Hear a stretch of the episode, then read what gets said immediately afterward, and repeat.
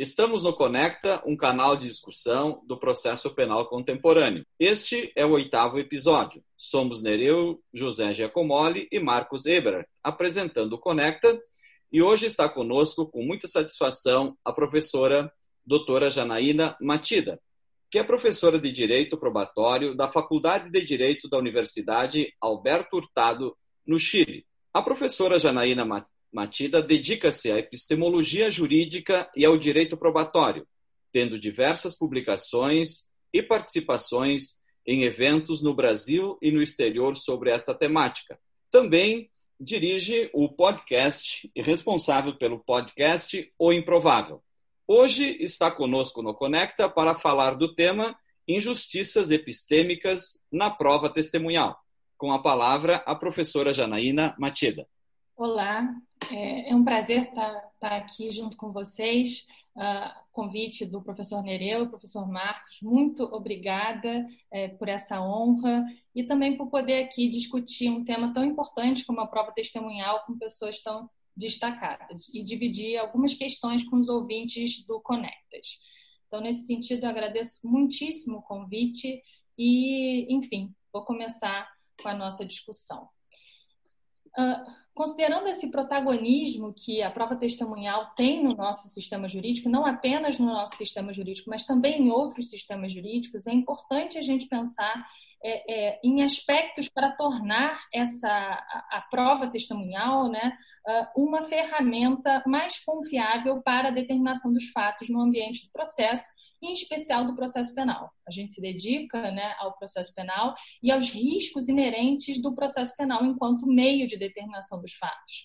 Uh, processo penal ele não pode ser confundido com o processo civil. Os erros que podem ser cometidos no processo penal podem fazer com que inocentes né, sejam condenados. Então, eu sempre gosto de abrir as minhas falas uh, destacando uh, a, a, o uh, o quão mais gravoso pode ser a consequência do erro no processo penal, no ambiente do processo penal. Né?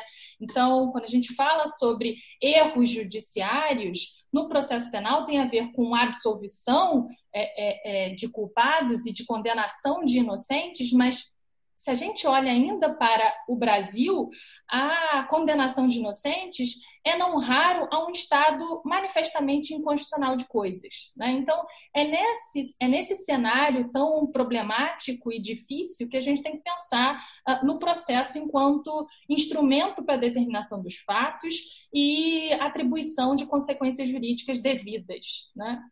É, e aí a prova testemunhal chega nesse lugar de destaque, porque uh, é sim é verdade né, que uh, os fatos juridicamente relevantes e que são importantes para determinar ali uh, quem tem razão, né, neste caso, no caso do, é, é, do processo penal, é, é, muitas vezes ele chega através da memória das pessoas. A memória das pessoas, o que elas dizem ter passado, é a matéria-prima do processo penal né? E aí eu gostaria de falar sobre essa discussão que na epistemologia jurídica a gente chama de uh, injustiças epistêmicas. E uh, esse conceito de injustiças epistêmicas ele foi trazido pela Miranda Fricker. A Miranda Fricker ela fez doutorado na Universidade de Oxford. Ela é uma filósofa é, inglesa, né? É, e hoje em dia ela está na Universidade CUNY na, em Nova York. E a, a a Miranda Fricker ela fala das injustiças epistêmicas como uh, uma, um descrédito que é oferecido a alguém né, uh, de forma uh, preconceituosa, ou seja, muito antes de que o relato seja examinado, o relato já é é, é, é, descartado por algum preconceito que se tem em relação a alguma classe ou categoria da qual aquela pessoa faça parte, né? Então, é, a Miranda Fricker, ela traz essa, essa injustiça epistêmica justamente como um descrédito ou, ou menos crédito que é atribuído a alguém de forma preconceituosa. Então, o relato desta pessoa, ele seria é, é, é, descartado ou menosprezado porque ela faz parte de algum grupo né, que preconceituosamente, ao qual preconceituosamente, discriminadamente se tira credibilidade. Então, se dá credibilidade de menos, não pelo conteúdo do relato, mas pelo, por características pessoais daquele, daquele sujeito. Né? É, e eu acho importante a gente pensar nessa, na injustiça epistêmica como um, um, um um aspecto uh, relevante para que a gente pense nas provas testemunhais é, é, é, de forma racional, ou seja, é preciso evitar injustiças epistêmicas. Mas, e aí, assim, só para completar esse primeiro momento da nossa discussão, se bem é certo que a Miranda uh, Freaker toca nesse pouco crédito, nesse descrédito, nessa nesse menos crédito que é atribuído a determinado relato de forma preconceituosa e antecipada, ou seja, de partida se dar menos a, a, a, a determinado relato, é, eu acho que ela merece ser complementada. E aí eu gostaria aqui de, de, de dizer né, que a injustiça é dar mais ou menos do que se merece é dar menos do que se merece, mas também é dar mais do que se merece de partida, ou seja, muito antes de a gente olhar e, e examinar o relato, dá-se mais credibilidade por características pessoais ou categorias a que pertença determinado uh, interlocutor, né? É, e eu acho que aí também existe injustiça epistêmica. Injustiça epistêmica existe quando se dá menos e aí é esse o caso que a Miranda Freaker trabalha no, no livro dela, é, é, Injustiças Epistêmicas, mas também é dar mais. Uh, e aí, eu, enfim, vou passar a palavra para vocês, uh, dizendo que um caso, um caso clássico de injustiça epistêmica, porque se dá mais credibilidade do que se deveria, antecipadamente, sem olhar para o relato, para a qualidade própria daquele relato, acontece aqui no Brasil. Uh, muito, né? que é, é, justamente como a prova testemunhal, a palavra do policial enquanto prova testemunhal é utilizada no processo penal. Né?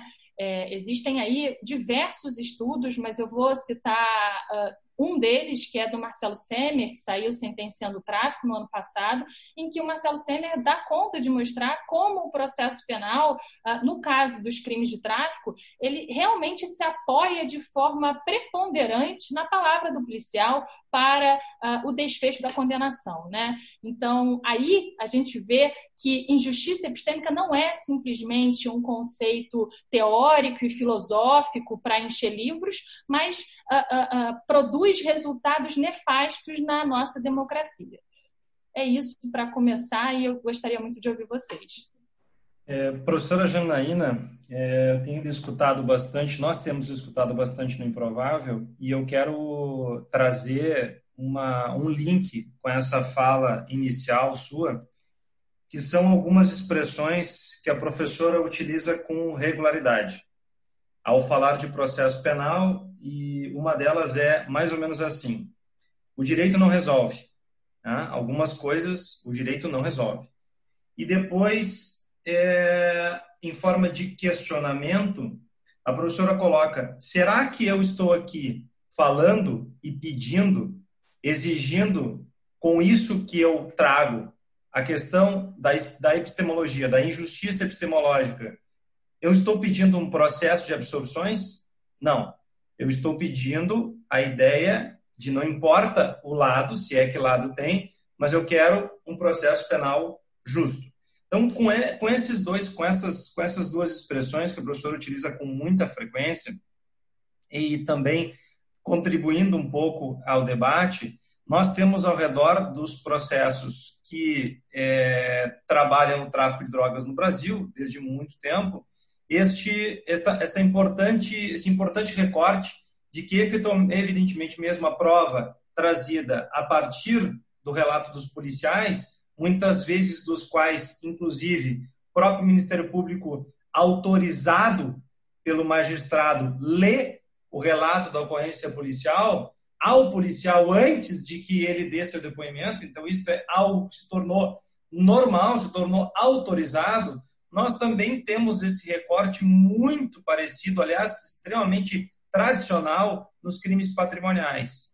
E com muita, com muita é, franqueza parece uma coincidência, mas não é.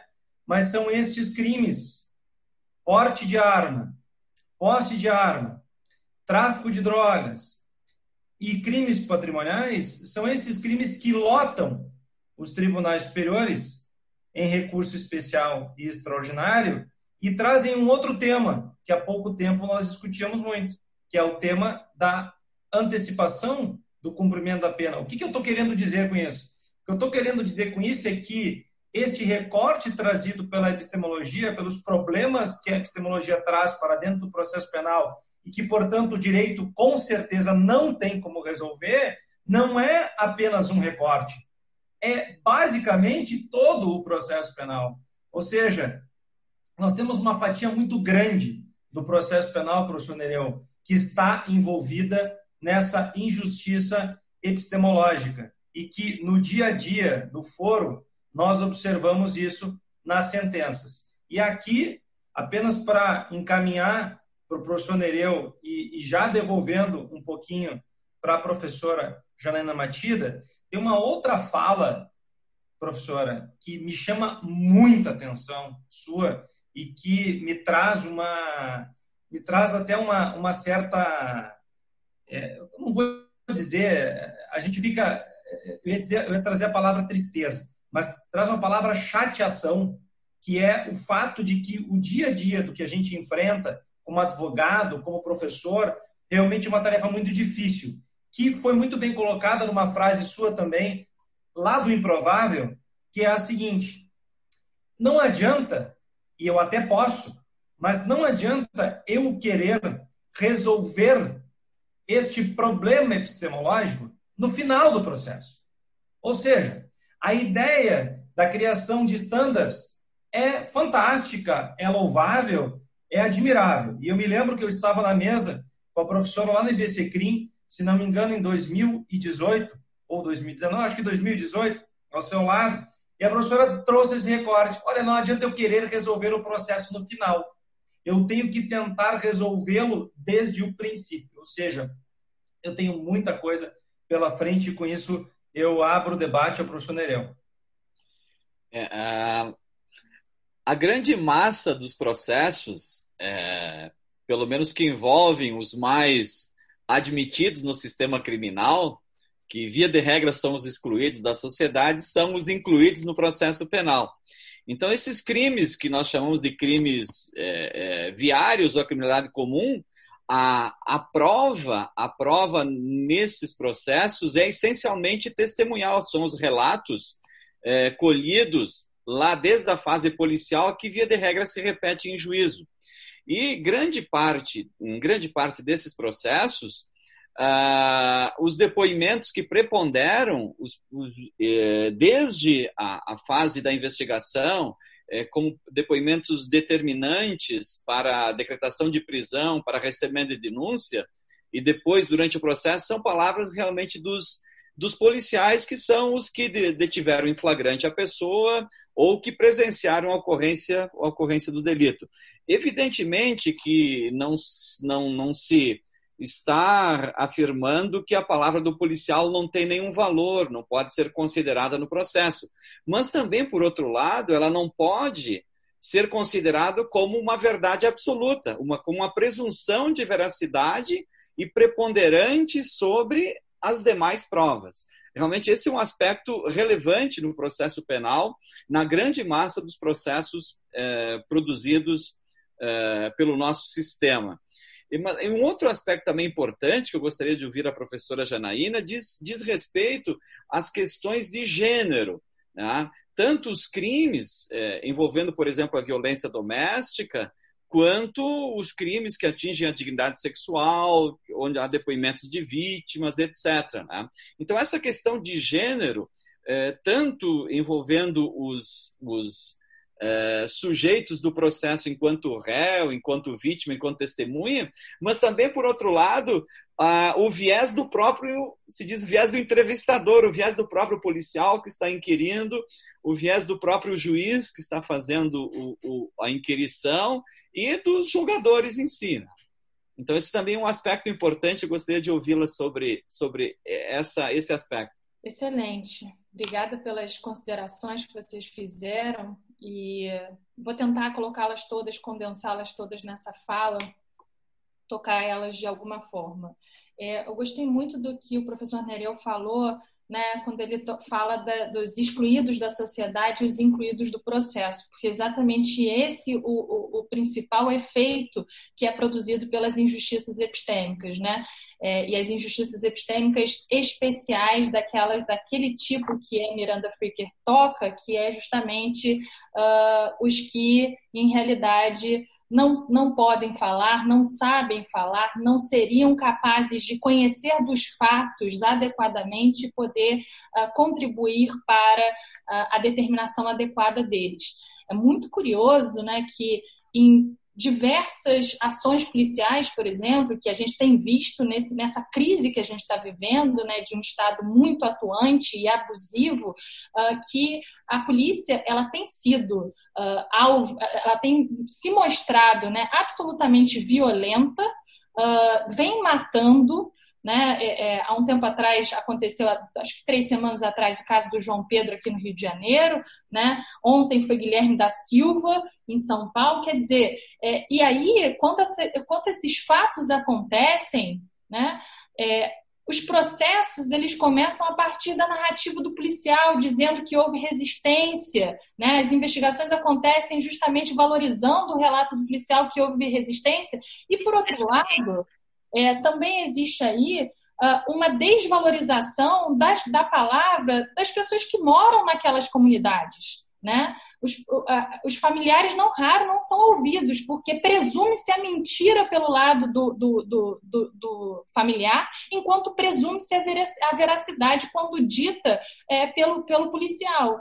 E é justamente essa antecipação de uma credibilidade ou descredibilidade é, antes de que o relato aconteça, né, e que inclusive é, é, é, prejudica a tomada daquele relato, que a gente tem que entender que se trata sim de uma injustiça e que a gente precisa combater essa injustiça epistêmica, porque é, não é porque alguém é policial que ele tem mais condições de conhecer dos fatos adequadamente, e também não é porque alguém mora na periferia que tem menos condições de conhecer dos fatos adequadamente. Essas são uh, uh, uh, generalizações, né? Ser policial e conhecer mais adequadamente dos fatos, ou morar na periferia e conhecer de menos dos fatos, são generalizações espúrias e que não contém aí um, um, um, um substrato empírico que possa comprovar isso. Então, a gente precisa de plano é, é, pensar em estratégias para nos livrarmos, né, combatermos as injustiças epistêmicas, fazer com que os excluídos da sociedade não sejam de forma automática incluídos no processo, né? É, os incluídos do processo penal. É, e aí, falando um pouco uh, do que Marcos trouxe, né? É que, enfim, a gente não quer na epistemologia jurídica, e eu acho muito importante colocar isso, agradeço a vocês a possibilidade de verbal, verbalizar isso mais uma vez. A epistemologia jurídica não é a ferramenta de dizer, olha, não vamos mais prender ninguém olha, não, só estamos preocupados com a condenação de inocentes. E para isso a gente está disposto a um abolicionismo penal.